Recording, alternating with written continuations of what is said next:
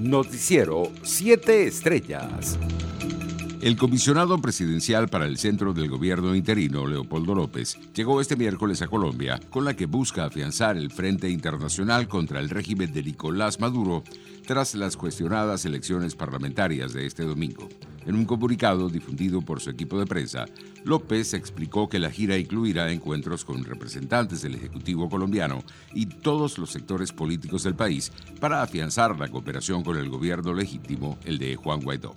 Por su parte, la diputada del Partido Popular Español, Cayetana Álvarez de Toledo, pidió eliminar los privilegios del expresidente José Luis Rodríguez Zapatero por considerarlo un agente de Nicolás Maduro. En palabras de la parlamentaria española, el exmandatario ensucia el nombre de su país y se preguntó qué tendrá o sabrá Maduro para que se arrastre de esta manera.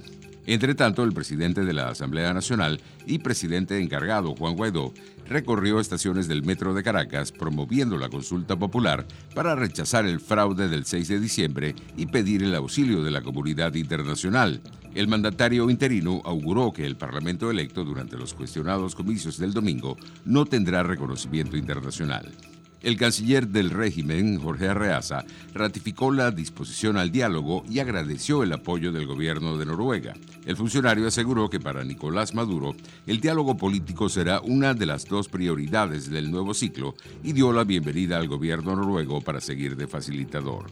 La Comisión Interamericana de Derechos Humanos otorgó medidas cautelares a seis niños venezolanos para evitar que sean deportados por las autoridades de Trinidad y Tobago. Los menores de edad fueron expulsados y posteriormente retornados a la isla y tenían permiso de permanecer en la isla hasta el martes, solo mientras estuvieran en cuarentena. Internacionales. La fiscal general del estado de Florida en Estados Unidos, Ashley Moody, se sumó este miércoles a la petición de Texas al Tribunal Supremo para que impida a cuatro estados clave certificar la victoria del demócrata Joe Biden en las elecciones presidenciales del pasado 3 de noviembre. Moody firmó un escrito en el que insta al Supremo a escuchar la demanda interpuesta por el estado de Texas contra los dos de Georgia, Michigan, Pennsylvania y Wisconsin, todos ellos estados donde Biden venció al actual presidente, el republicano Donald Trump.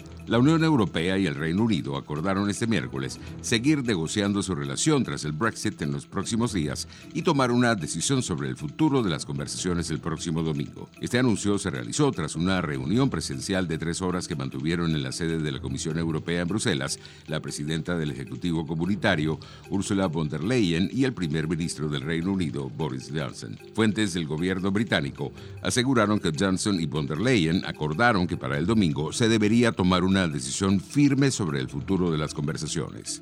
Economía.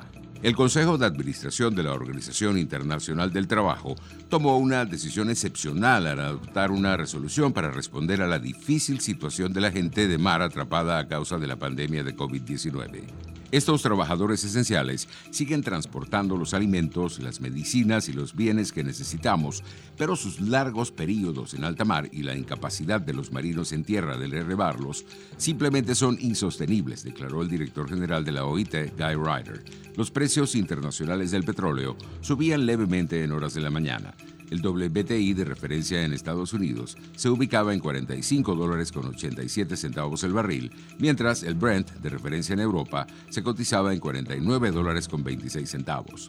Deportes.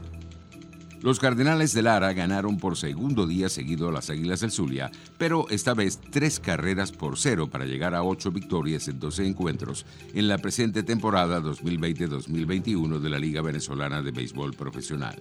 Paolo Rossi, el héroe de la selección de Italia que ganó el Mundial de España de 1982 en la final ante Alemania, falleció a los 64 años de edad tras una enfermedad incurable, según anuncia la Gaceta de los Sport. Rossi, tras dar sus primeros pasos en el Como Calcio, explotó como jugador en el Vicenza, con el que logró el ascenso a la primera división, aunque fue en el Juventus donde destacó definitivamente como un delantero letal para retirarse en 1987 en el Hellas Verona. El Real Madrid certificó en el Alfredo Di Stefano frente al Borussia Mönchengladbach su presencia en los octavos de final de la Liga de Campeones como primero de grupo, en una final que venció con tranquilidad gracias a un doblete del francés Karim Benzema.